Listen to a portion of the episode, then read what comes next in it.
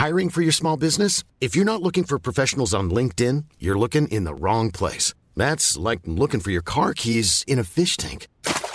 LinkedIn helps you hire professionals you can't find anywhere else, even those who aren't actively searching for a new job but might be open to the perfect role. In a given month, over 70% of LinkedIn users don't even visit other leading job sites. So start looking in the right place. With LinkedIn, you can hire professionals like a professional. Post your free job on linkedin.com slash people today. Bonjour à toutes et à tous, bienvenue dans le podcast Assure. Bonjour mon cher Rust. Salut Guillaume. Alors les gars, ne nous insultez pas. Mais là, il est en train de se passer quelque chose. De pas très catholique. Exactement. Et si Nate Diaz chopait le title shot chez les welterweight, je sais, je sais, je sais, je sais, je sais. Mais Guillaume, il a perdu contre Leon Edwards. Nate Diaz avait dit avant son combat, les gars, quoi qu'il arrive, victoire ou défaite, j'aurai le title shot. Depuis, je ne sais pas si vous avez remarqué ce qui se passe, que ce soit Ali Abdelaziz, manager de Kamaru Usman, Kamaru Usman, champion welterweight, et Nate Diaz, qui n'est même pas classé chez les welterweight, tout le monde va dans le même sens qui n'est pas un combat contre Colby Covington, pas un combat contre Leon Edwards non plus, mais une rencontre entre les deux hommes à l'UFC.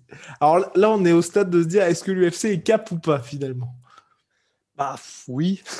Allez, générique. Soit.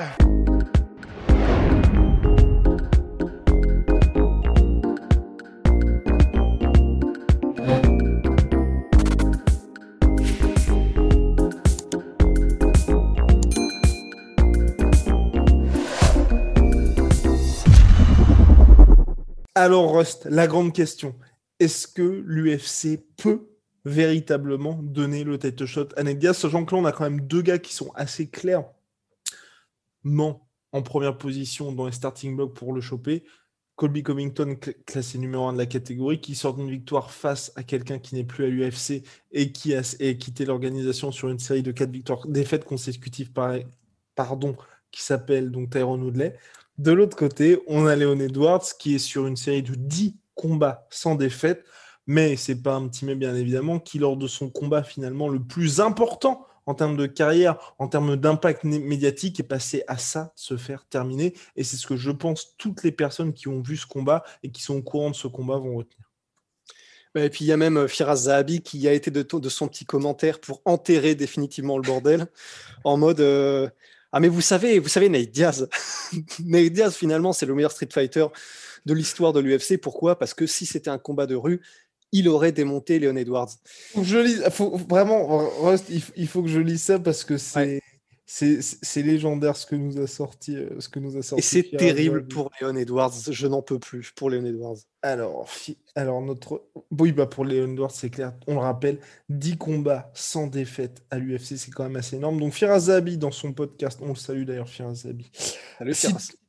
Si, tu mets Ned Diaz dans un combat où il n'y a pas de limite de temps, je pense qu'il bat 99% des combattants. Tu ne peux pas le soumettre tu ne peux pas le finir. Ce gars ne s'arrête pas d'avancer, il met du volume. C'est le combattant de rue le plus effrayant du MMA. Je pense que si tu devais combattre dans la rue, ce serait un combat pour ta vie. En limite de temps contre Léon Edwards, il bat Léon Edwards. Et j'ai une immense admiration pour Léon Edwards. Donc en fait, tout le monde est en train, grosso modo, d'enfourner Léon Edwards. Quoi. Enfin, c'est vraiment terrible. Oui, c'est pour mettre sur un piédestal Ned Diaz, mais il est en train tellement de se prendre des rondins, Léon Edwards. C'est vraiment terrible. C'est vraiment terrible. Et du coup, on en arrive à ça, qui est que, au lieu du gars qui est sur 10 victoires consécutives à l'UFC, on est en train de choisir soit entre favoriser un mec qui n'est même pas dans le top 15 chez les welterweight, donc Ned Diaz, et un gars qui, euh, c'est vrai aussi, même si les, conditions sont plus discutables, en la personne de Colby Covington, qui n'a battu personne du top 10 actuel chez les welterweight. Rendez-vous compte, c'est fou. Mais, c'est incroyable. Mais après, là, ça, ça, fait partie des vrais problèmes de cette catégorie welterweight. C'est vrai, Cormi, Kamaru Usman, et là, jusqu'au combat entre Wonderboy et Gilbert Burns, personne ne s'affronte au sein du top 5, en fait. C'est le gros problème de cette catégorie. C'est comme tout le monde. Et si vous voulez, à une victoire du title fight, tout le monde est là en mode bon, on va voir ce qui se passe. Si je peux soit gratter un short notice, soit justement l'UFC va essayer de négocier avec le mec qui est au-dessus et ensuite ils vont me demander. Et justement, on est dans une situation où Colby Covington n'a battu personne du top 10. Parce que vraiment, enfin, je, en tout cas, moi, à mon sens, hein, Colby Covington qui combat plus ou moins une fois par an hors title fight, parce qu'on se souvient, avant le premier combat pour le titre, même s'il le méritait bien évidemment, bah, il sortait d'une victoire par décision unanime contre Robbie Lawler. Aujourd'hui, ça ne veut plus rien dire de battre le Robbie Lawler. Tyrone Woodley, certes, il l'a battu, donc victoire par TKO sur blessure. Je crois que c'était euh, une euh, côte cassée de Colby Covington qui se faisait euh, clairement complètement dominer. Mais combattre une fois par an dans une catégorie aussi dense et quand tu sors d'une victoire contre Tyrone Woodley qui a eu lieu il y a quasiment un an, pour, moi, c'est chaud, tu vois. C'est vraiment chaud de se dire, il mérite le combat pour le titre. Alors d'un autre côté, tu vois, tu as un mec comme Gilbert Burns et même Stephen Wonderboy Thompson. Moi, j'ai plus envie de récompenser, même si je suis pas du tout matchmaker de l'UFC, j'ai plus envie de récompenser des mecs comme ça qui, eux, vont justement au charbon et te prennent, enfin, tu vois, te, clairement, sont dans cette optique de je nettoie la catégorie pour devenir contender indiscutable. Covington, il a vraiment cette attitude, personnellement, que je ne comprends pas, de on me doit la revanche. Il s'est fait finir lors du premier combat. Il a combattu qu'une seule fois depuis, donc contre en Oudley. Pour moi, même bah, euh, Gilbert Burns, Edwards est même devant Colby Covington. Ben oui, en fait, c'est quelque chose que je comprends pas non plus euh, ce que fait Colby Covington, d'autant plus que ça peut marcher à la limite peut-être sur une période euh, un peu plus courte, mais là, ça finit par s'éterniser en fait.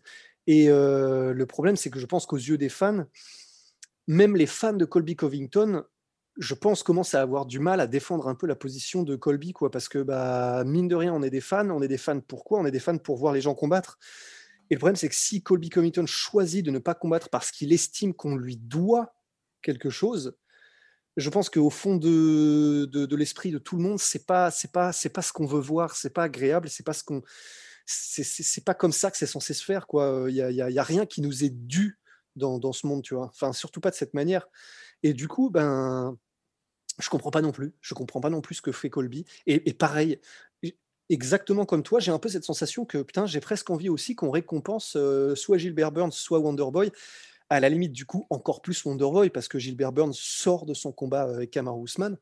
Mais si c'est Wonderboy qui gagne, en vrai, à la limite, je préfère qu'on le donne à Wonderboy hein, plutôt que euh, Nate Diaz ou euh, bah, évidemment Nate Diaz, tu vois, parce qu'il est censé avoir perdu quand même, mais que Colby Covington, juste pour que ça bouge, quoi, pour que ça y aille, tout simplement. Hein. Je partage complètement ton avis, mais c'est euh, là, je, je, je, trouve assez particulier, tu vois, ce qui se passe vraiment dans cette catégorie, parce que Kamar Ousmane, lui, vraiment, il ne parle quasiment que de Nate Diaz la stat de Colby Covington n'a battu personne du top 10, ça vient pas d'ESPN, ça vient pas de MMA Junkie, ça vient de MMA Fighting, ça vient d'Ali Abdelaziz, le manager de Kamar Ousmane. Donc pour vous dire vraiment, on a l'impression que tout le monde est en train de se dire, il y a peut-être une opportunité parce qu'il n'y a pas de challenger qui est méritant et sportivement qui, explose tout.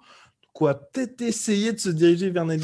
Mais moi, le seul truc où j'ai un petit peu d'espoir pour cette catégorie, c'est, et à mon avis, tu vois, ça va se jouer entre ça et ça pour l'UFC, c'est un, Kamar Ousmane, il a déjà eu son petit cadeau. C'était la revanche contre Remas Vidal, où sportivement, clairement, Masvidal ne méritait pas cette revanche puisqu'il avait perdu le premier combat. Il n'avait pas combattu depuis. L'UFC lui a fait ce cadeau-là à Kamar Ousmane parce qu'il est extrêmement actif et qui sortait d'une victoire par TKO face à Gilbert Burns au troisième round, qui lui a pas rapporté beaucoup de sous. C'est vrai que quand vous regardez tous les autres combattants, bah, enfin tous les autres champions surtout, le mec, deux mois après, il est en mode bah, allez-y, moi je suis chaud, euh, filez-moi un mec.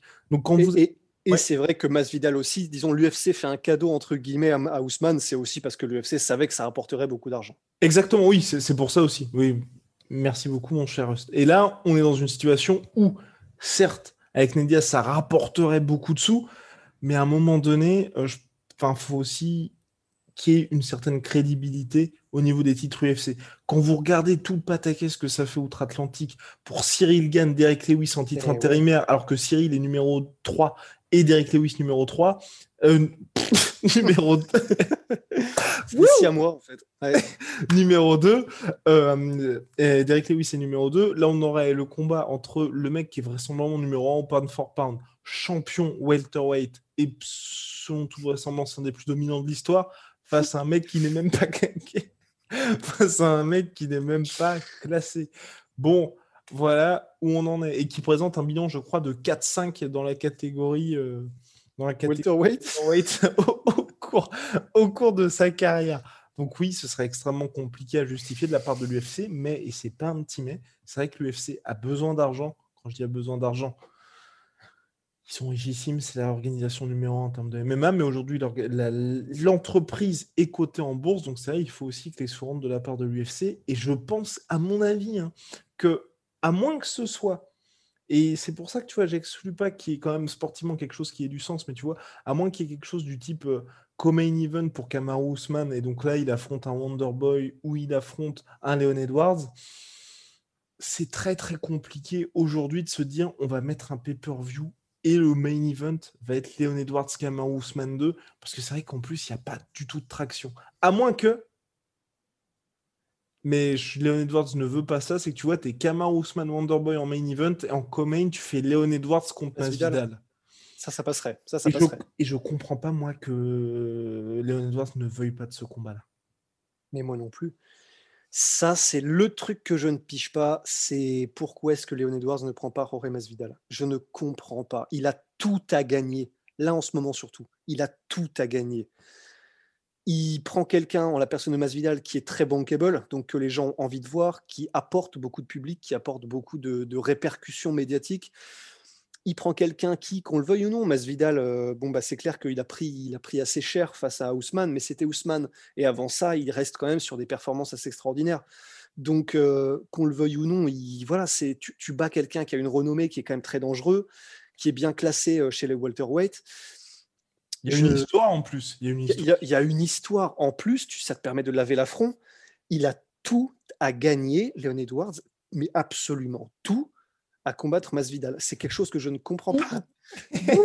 non, mais je comprends pas, je comprends pas. Mais je, partage ton avis parce que ça aussi, c'est un truc avec Rust, on en parle assez souvent et euh, c'est faut bien penser à une chose. Quand il y a des combattants qui n'ont pas énormément de followers, quand ils accèdent au combat pour le titre et qu'il y a quand même des chances qu'ils le perdent ou qu'ils le perdent, c'est horrible pour eux ensuite parce qu'ils le gagnent? Euh, non, non, non, vraiment qu'ils le perdent, dans le sens où ils se retrouvent vraiment derrière dans la queue. Je pense par exemple, tu vois, à Damien Maya contre Tyrone Woodley. Il était sur, je crois, cette victoire consécutive. Il voulait absolument le title shot. Lui, c'est vrai qu'il n'y avait pas trop à gratter en termes d'histoire, en termes de combat un petit peu intéressant pour lui. Mais le problème, c'est que quand vous êtes quelqu'un qui n'est pas bankable pour l'UFC, ils attendent presque, presque une seule chose, c'est que vous puissiez perdre pour ensuite justement passer à, à autre chose. Et Maya, dès qu'il a perdu contre Tyrone Woodley. Ensuite, c'était Kamaru Usman. Enfin, c'était horrible. Vraiment, ça casse. C'était Colby Covington, je crois, Kamaru Usman. Enfin, l'UFC lui a mis des trucs horribles parce qu'il avait quand même cette, euh, cette aura d'ancien gars qui a eu le combat pour le titre et qui était bien classé.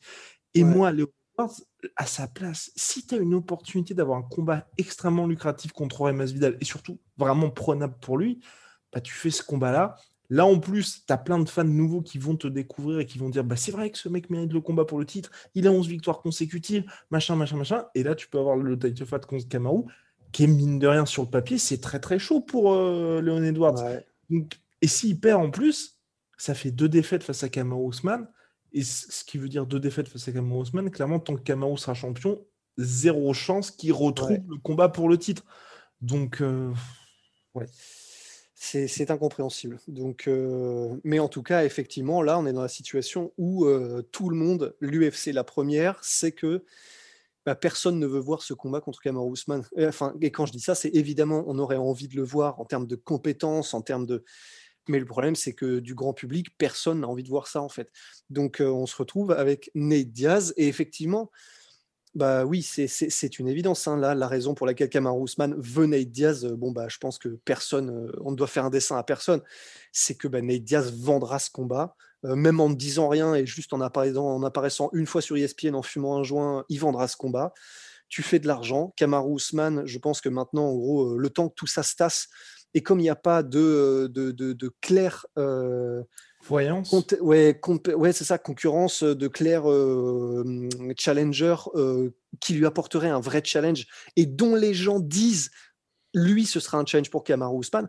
Comme pour l'instant il n'y a pas vraiment ça, ben pour Kamaru Usman c'est compréhensible à 100% que lui il soit plus dans un objectif de légitimiser un, challenger. De toute façon lui maintenant tout le monde le considère comme un tueur à gages et un mec absolument intuable, imbougeable et terrifiant. Donc lui, Kamaru Usman, il a tout intérêt à ce que ce soit Nate Diaz qui prenne le combat. Et à ce que même si ça n'a aucun sens selon les rankings, que ce soit lui qui soit en face. Exactement. Et j'ajoute une dernière euh, petite pièce, ce sera la fin du podcast, mon cher Rust. Kamar Ousmane, aujourd'hui, et s'ajoute à ce fait-là, je pense, à mon avis, c'est que c'est le seul de la catégorie à affronter tout le monde. On reprend le ranking rapidement. Numéro 1 de la catégorie, Colby Covington, Kamar Ousmane l'a battu par TKO au cinquième round. Gilbert Burns, numéro 2, Kamar Ousmane l'a battu par TKO au troisième round. Léon Edwards, Kamar Ousmane l'a battu par décision unanime. Stephen Thompson, numéro 4, Kamar Ousmane ne l'a pas affronté. Vicente Luque, Kamar Ousmane ne l'a pas affronté non plus. Michael Kessa, Kamar Ousmane ne l'a pas affronté. Septième, Masvidal, Kamar Ousmane l'a battu deux fois. Euh, Neil Magny, je ne crois pas. Je ne crois pas non plus. Je ne crois pas non plus. Belal Mohamed non plus. Dixième, Geoff Neal non plus. Onzième, Demian Maya. Kamar Ousmane s'est imposé par décision unanime. Voilà, donc il y a quand même des mecs qui montent petit à petit, mais c'est vrai qu'aujourd'hui, Vicente Luque et Stephen Thompson, Thompson est peut-être à une victoire, Vicente Luque, il y a un petit peu de travail encore à faire. Bah oui, parce que le dit Vicente Luque s'est quand même fait battre euh, clairement par Thompson. Voilà, vous savez maintenant, vous connaissez toute l'histoire, puis aussi euh, Vicente Luque est assez proche, je crois, de Kamar Ousmane. Hein. Mais bon, ça n'empêche, hein. ah, on se souvient que Burns était très proche aussi de Kamar Ousmane. Ouais. On a, on a, fait le tour, mon cher Rust Je crois bien qu'on a fait le tour. Allez, big shout out à My Sweet Pea. My Sweet Pea, My Sweet Protein 45% sur tous mes protéines avec le code la sueur.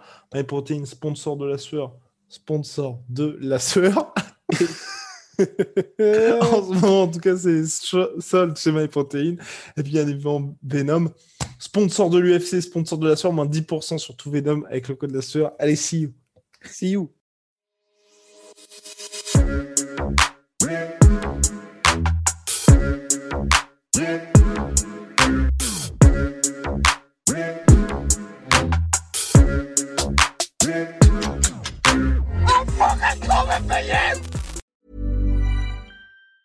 Planning for your next trip? Elevate your travel style with Quince. Quince has all the jet setting essentials you'll want for your next getaway, like European linen, premium luggage options, buttery soft Italian leather bags, and so much more. And it's all priced at 50 to 80% less than similar brands. Plus, Quince only works with factories that use safe and ethical manufacturing practices. Pack your bags with high-quality essentials you'll be wearing for vacations to come with Quince. Go to quince.com slash trip for free shipping and 365-day returns.